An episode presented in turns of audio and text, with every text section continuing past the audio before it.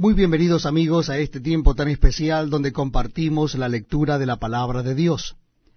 En esta oportunidad lo estaremos haciendo en el Evangelio según San Lucas. Les invito a que busquen en sus Biblias o en sus Nuevos Testamentos el Evangelio según San Lucas, capítulo 8. Evangelio según San Lucas, capítulo 8. Aconteció después que Jesús iba por todas las ciudades y aldeas, predicando y anunciando el Evangelio del reino de Dios, y los doce con él, y algunas mujeres que habían sido sanadas de espíritus malos y de enfermedades. María, que se llamaba Magdalena, de la que habían salido siete demonios. Juana, mujer de Chuza, intendente de Herodes, y Susana y otras muchas que le servían de sus bienes. Juntándose una gran multitud, y los que de cada ciudad venían a él, les dijo por parábola, El sembrador salió a sembrar su semilla, y mientras sembraba una parte cayó junto al camino, y fue hollada, y las aves del cielo la comieron. Otra parte cayó sobre la piedra, y nacida se secó porque no tenía humedad otra parte cayó en espinos, y los espinos que nacieron justamente con ella la ahogaron. Y otra parte cayó en buena tierra, y nació y llevó fruto a ciento por uno. Hablando estas cosas, decía a gran voz, el que tiene oídos para oír, oiga. Y sus discípulos le preguntaron diciendo, ¿qué significa esta parábola? Y él dijo, a vosotros os es dado conocer los misterios del reino de Dios, pero a los otros por parábolas, para que viendo no vean y oyendo no entiendan. Esta es, pues, la parábola. La semilla es la palabra de Dios, y los de junto al camino son los que oyen, y luego viene el diablo y quita de su corazón la palabra para que no crean y se salven. Los de sobre la piedra son los que habiendo oído reciben la palabra con gozo.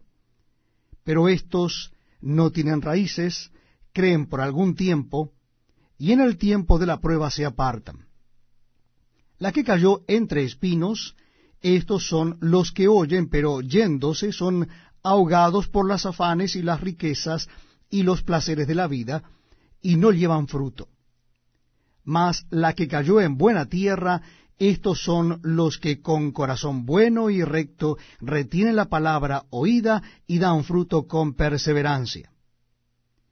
Nadie que enciende una luz la cubre con una vasija, ni la pone debajo de la cama, sino que la pone en un candelero para que los que entran vean la luz. Porque nada hay oculto que no haya de ser manifestado ni escondido que no haya de ser conocido y de salir a luz. Mirad, pues, cómo oís, porque a todo el que tiene se le dará, y a todo el que no tiene, aun lo que piensa tener, se le quitará. Entonces su madre y sus hermanos vinieron a él, pero no podían llegar hasta él por causa de la multitud. Y se le avisó diciendo, Tu madre y tus hermanos están fuera y quieren verte. Él entonces respondiendo les dijo, Mi madre y mis hermanos son los que oyen la palabra de Dios y la hacen. Aconteció un día que entró en una barca con sus discípulos y les dijo, Pasemos al otro lado del lago, y partieron. Pero mientras navegaban, él se durmió, y se desencadenó una tempestad de viento en el lago, y se anegaban y peligraban. Y vinieron a él y le despertaron diciendo, Maestro, maestro, que perecemos. Despertando él, reprendió al viento y a las olas, y cesaron, y se hizo bonanza. Y les dijo, ¿Dónde está vuestra fe? Y atemorizados se maravillaban, y se decían unos a otros, ¿quién es este que aun a los vientos y a las aguas manda, y le obedecen?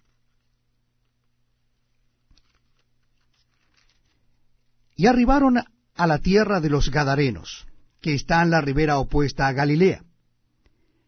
Al llegar él a tierra, vino a su encuentro un hombre de la ciudad endemoniado desde hacía mucho tiempo, y no vestía ropa ni moraba en casa sino en los sepulcros.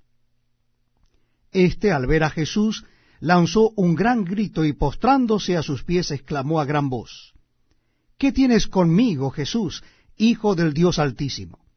Te ruego que no me atormentes porque mandaba al espíritu inmundo que saliese del hombre, pues hacía mucho tiempo que se había apoderado de él, y le ataban con cadenas y grillos, pero rompiendo las cadenas, era impelido por el demonio a los desiertos.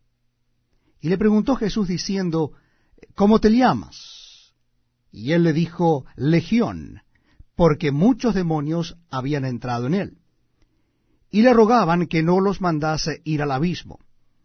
Había allí un hato de muchos cerdos que pasían en el monte, y le rogaron que los dejase entrar en ellos, y les dio permiso. Y los demonios salidos del hombre entraron en los cerdos, y el hato se precipitó por un despeñadero al lago y se ahogó. Y los que apacentaban los cerdos, cuando vieron lo que había acontecido, huyeron, y yendo dieron aviso en la ciudad y por los campos y salieron a ver lo que había sucedido, y vieron a Jesús, y hallaron al hombre de quien habían salido los demonios, sentado a los pies de Jesús, vestido y en su cabal juicio, y tuvieron miedo. Y los que lo habían visto les contaron cómo había sido salvado el endemoniado.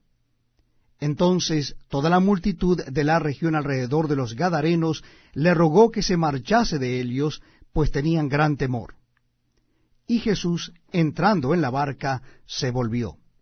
Y el hombre de quien habían salido los demonios le rogaba que le dejase estar con él.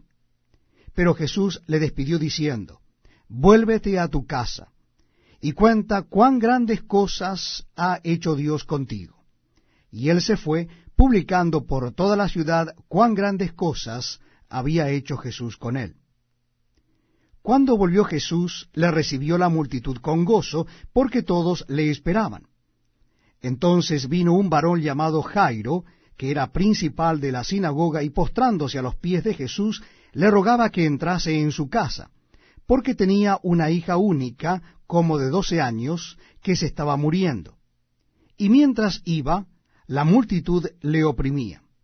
Pero una mujer que padecía de flujo de sangre desde hacía doce años, y que había gastado en médicos todo cuanto tenía y por ninguno había podido ser curada, se le acercó por detrás y tocó el borde de su manto, y al instante se detuvo el flujo de su sangre. Entonces Jesús dijo, ¿quién es el que me ha tocado? Y negando todos, dijo Pedro y los que con él estaban, Maestro, la multitud te aprieta y oprime y dices, ¿quién es el que me ha tocado? Pero Jesús dijo, alguien me ha tocado porque yo he conocido que ha salido poder de mí. Entonces, cuando la mujer vio que no había quedado oculta, vino temblando y postrándose a sus pies, le declaró delante de todo el pueblo por qué causa le había tocado y cómo al instante había sido sanada. Y él le dijo, Hija, tu fe te ha salvado, ve en paz estaba hablando aún cuando vino uno de la casa del principal de la sinagoga a decirle, Tu hija ha muerto, no molestes más al maestro. Oyéndolo Jesús le respondió, No temas, cree solamente, y será salva. Entrando en la casa, no dejó entrar a nadie consigo, sino a Pedro y a Jacobo y a Juan, y al padre y a la madre de la niña. Y lloraban todos y hacían lamentación por ella. Pero él les dijo, no lloréis, no está muerta, sino que duerme. Y se burlaban de él, sabiendo que estaba muerta. Mas él, tomándola de la mano, clamó diciendo, Muchacha, levántate. Entonces su espíritu volvió, e inmediatamente se levantó, y él mandó que se le diese de comer.